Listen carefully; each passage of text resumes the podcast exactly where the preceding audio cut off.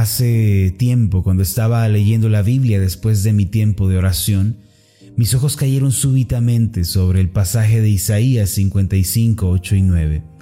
Al leer esta porción de la escritura mi corazón quedó cautivado, me quedé impresionado por su mensaje. Mientras lo leía comencé a tener una sensación de paz y de convicción en mi corazón y después sentí que el Señor me estaba hablando de forma personal. No puedo decir que alguna vez haya escuchado la voz de Dios audiblemente, pero siempre que he sabido que Él me habla, lo ha hecho por medio de su palabra y enseguida me ha dado una sensación de paz y de convicción. En Isaías 55, 8 y 9 podemos leer lo siguiente, porque mis pensamientos no son vuestros pensamientos, ni vuestros caminos mis caminos dijo Jehová. Como son más altos los cielos que la tierra, así son mis caminos más altos que vuestros caminos, y mis pensamientos más que vuestros pensamientos. Aquel día cuando meditaba en el significado de este pasaje, era como si el Señor me estuviera diciendo, hijo, existe una gran diferencia entre mi manera de pensar y la manera de pensar del hombre. La mentalidad del hombre es negativa, pero yo soy positivo. La mentalidad del hombre es desesperanza, pero yo soy el Dios de esperanza. La mentalidad del hombre es muerte, pero yo soy vida. Y sentía como si el Señor me estuviera diciendo, hijo, si quieres caminar conmigo, si quieres andar conmigo, entonces tu mentalidad y tu vida interior deben ser renovadas para pensar como yo pienso. No te conformes con la mentalidad terrenal, asciende a la mentalidad celestial. Comprendí que la verdadera transformación en nuestras vidas comienza con cambios en nuestra manera de pensar y de percibir la vida. Muchas veces ignoramos una verdad central acerca de la nueva vida que hemos recibido en Cristo. Esta verdad señala que después de nacer de nuevo, al recibir a Cristo como Señor y Salvador, nuestra mente eh, tiene que ser transformada, tiene que ser renovada. Esta es la verdad que hoy debemos comprender, que una vez que nacemos de nuevo, que recibimos a Cristo como Señor y Salvador, entonces un cambio también debe tener lugar en nuestra forma de pensar y en la manera en la que percibimos y entendemos la vida.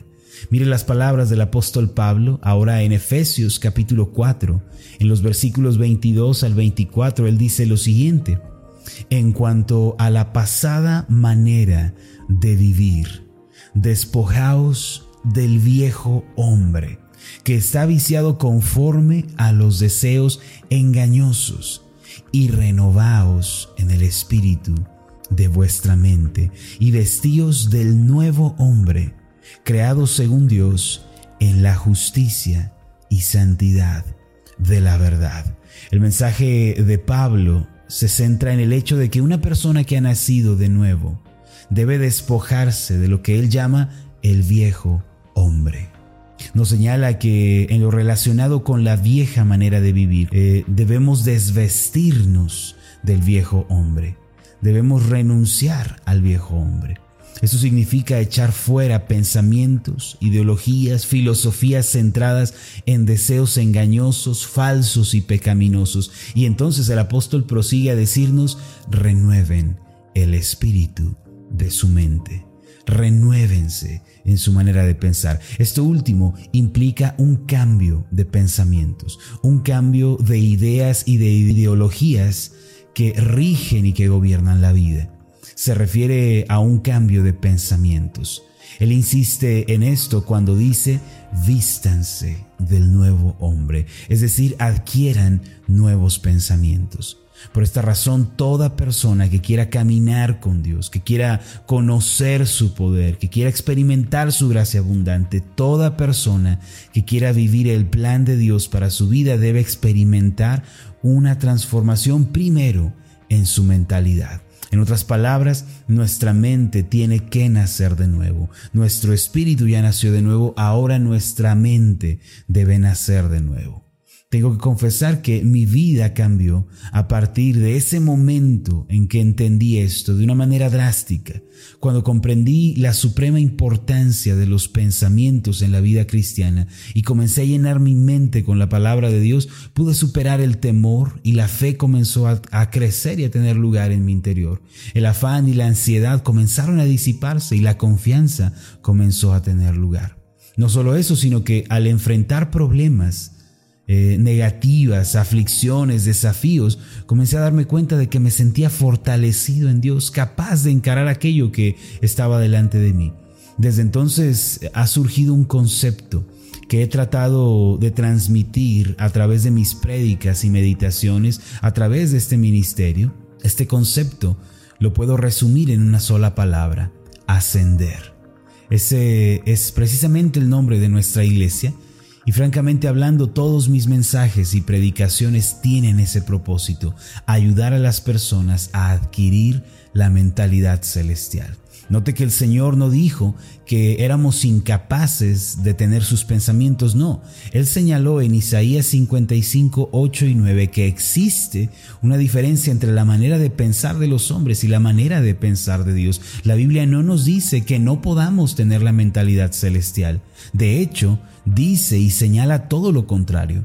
Por ejemplo, el mismo apóstol Pablo dijo en Primera de Corintios capítulo 2 versículo 16 que nosotros tenemos la mente de Cristo. De hecho, cuando leemos la Biblia, la meditamos, la reflexionamos, dejamos que ella llene nuestra mente, en realidad estamos teniendo los pensamientos del cielo en nuestro corazón. Eh, en este contexto, la palabra ascender significa pasar de la mentalidad terrenal a la mentalidad celestial.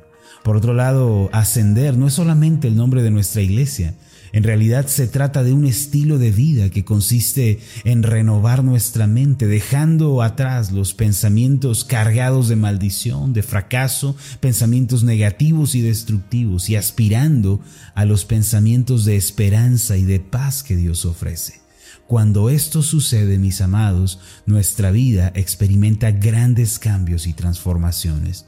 Todo lo anterior es solamente posible por medio de la obra redentora de Jesucristo. Es más, el camino ascendente comienza en la cruz del Calvario.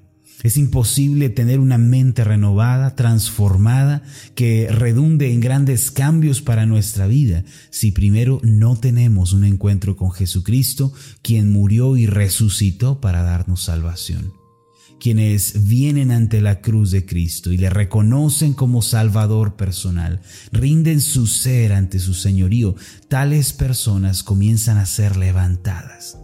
Efesios capítulo 2, versículos 1 en adelante nos señalan una verdad importante que debemos considerar. La palabra de Dios dice esto, Efesios 2.1, y Él os dio vida a vosotros, cuando estabais muertos en vuestros delitos y pecados, en los cuales, dice Pablo, anduvisteis en otro tiempo, siguiendo la corriente de este mundo, conforme al príncipe de la potestad del aire, el espíritu que ahora opera en los hijos de desobediencia, entre los cuales también, note usted, todos nosotros vivimos en otro tiempo en los deseos de nuestra carne, haciendo la voluntad de la carne y de los pensamientos, y éramos por naturaleza hijos de ira, lo mismo que los demás. En primer lugar, nosotros estábamos muertos espiritualmente, es decir, estábamos alejados de Dios, quien es la fuente de la vida espiritual. Al estar muertos espiritualmente, también estábamos atados a una vida corrupta, pues solo seguíamos, como dice Pablo, la voluntad de la carne y de los pensamientos. No solo eso, sino que quizá inconscientemente estábamos bajo el gobierno y la autoridad de Satanás obedeciendo lo que Él nos dictaba y lo que Él nos señalaba. Sin embargo, note usted ahora que si bien nuestro pasado estaba eh, eh, en una condición deplorable, nos encontrábamos en el suelo, nos encontrábamos eh, en, en la mentalidad terrenal, en una mentalidad carnal, hay un camino ascendente que se nos muestra a partir del versículo 4. Dice lo siguiente, pero Dios. Y aquí la palabra importante es el pero de Dios. significa que hay un antes y que comienza eh, una nueva historia, pero Dios, que es rico, es abundante en misericordia, por su gran amor con que nos amó, aun estando nosotros muertos en pecados, nos dio vida, nos infundió vida juntamente con Cristo. Es decir, cuando Cristo resucitó, eso significa que nosotros también estábamos recibiendo la vida de Jesucristo. Y dice, por gracia sois salvos. Y juntamente con Cristo, con Él, nos resucitó y asimismo nos hizo sentar en los lugares celestiales con Cristo Jesús, para mostrar en los siglos venideros las abundantes riquezas de su gracia en su bondad para con nosotros en Cristo Jesús. Este pasaje dice que fueron la misericordia y la bondad de Dios los elementos que movieron al Señor a darnos vida nueva. Estando muertos, Él nos dio vida con Cristo.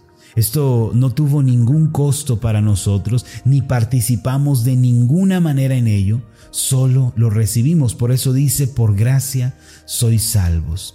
Esta expresión significa que no lo ganamos y que no hicimos nada más que recibirlo.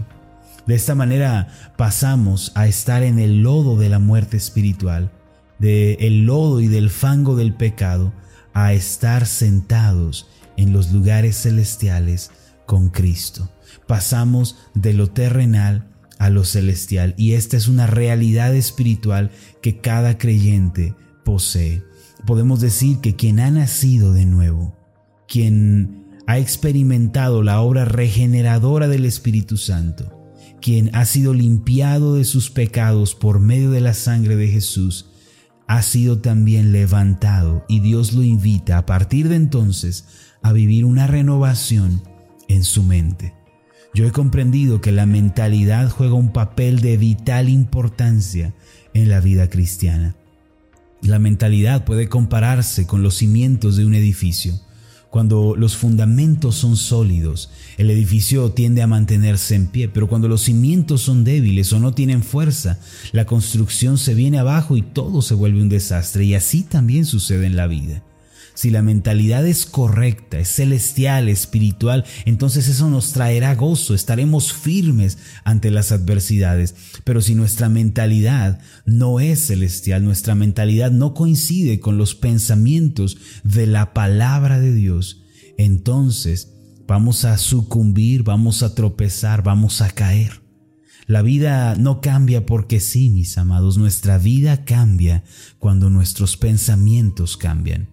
Hubo una aldea que estaba asentada junto a un lago, eh, el cual se llenaba cada verano con el agua de un río. Aquella aldea obviamente vivía feliz, satisfecha, sirviéndose del agua del lago. En cierta ocasión los aldeanos comenzaron a percatarse de que el agua comenzaba a tener un aspecto un tanto turbio y que su aroma había cambiado. Ya no se percibía aquella frescura y transparencia en el agua, ahora era amarillenta, espesa, y ante esta situación algunos trataron de limpiarla con diversos métodos, unos por su parte trataron de purificarla con piedras, con hierbas, otros intentaron un método de limpieza con telas y otros más se acostumbraron al nuevo aspecto que tenía el agua. No obstante, un joven que se preparaba para convertirse en el líder de la aldea decidió subir río arriba para investigar qué era lo que había ocurrido. Él comprendió que el problema no estaba en el agua del lago, sino en el agua que descendía del río. Y por eso caminó por días hasta llegar a un lugar en donde había árboles caídos, ramas, lodo, una pared de escombros donde se amontonaba el agua, pues una tormenta reciente había ocasionado aquel caos. Y allí él descubrió que entre las ramas y el lodo se encontraba también el cadáver de un cerdo que había muerto ahogado días atrás por causa de la tormenta, y cuando él retiró el cadáver, el agua volvió a correr limpia hasta llegar al lago de la aldea. Al volver, toda la aldea estuvo de acuerdo en nombrarlo líder y guía de la tribu. Mis amados, al igual que en este breve relato, el cambio en la vida no se origina primeramente en las acciones, en la conducta, en el aspecto exterior, sino en la manera de pensar. Quienes tratan de cambiar su vida sin cambiar primero sus pensamientos se asemejan a aquellos que quieren purificar el agua con métodos superficiales y externos. Lo que tenemos que hacer, como en el relato, es ir río arriba, cambiar primero nuestra mente y nuestra manera en la que pensamos y percibimos la vida, removiendo los viejos patrones de pensamiento errados del viejo hombre. Y entonces nuestra vida comenzará a cambiar y la transformación tendrá lugar en nosotros.